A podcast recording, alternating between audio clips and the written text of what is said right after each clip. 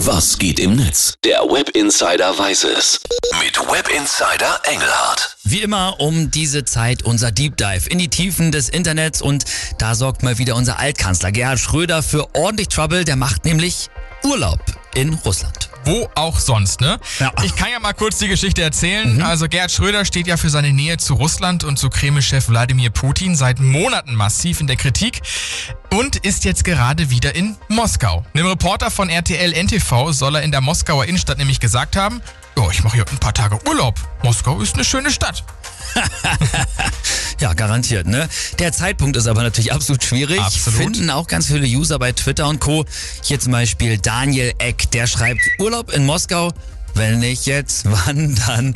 Und Holger Hinz hat auch noch geschrieben, es fallen einem nicht viele führende politische Entscheidungsträger der deutschen Geschichte ein, die sich nach ihrer Karriere derart verblendet und verantwortungslos gegenüber dem Land gezeigt haben wie Gerhard Schröder, der gerade Urlaub in Moskau macht. Schwierig, ja. Aber bisher hat er ja generell kein Fingerspitzengefühl in dieser Angelegenheit gezeigt, ne? Ja, gibt natürlich auch andere Stimmen. Hier der User zum Beispiel, der heißt Mr. Dude Hong, der schreibt, was ist schlimm an Urlaub in Moskau? Soll eine schöne Stadt sein.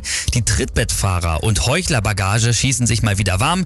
Genieß deinen Urlaub, Gerd. Ja, oder so, ne? Aber die Nummer ist doch schon wieder so komisch, ne? Ja. Also, was denkt sich denn Schröder dabei?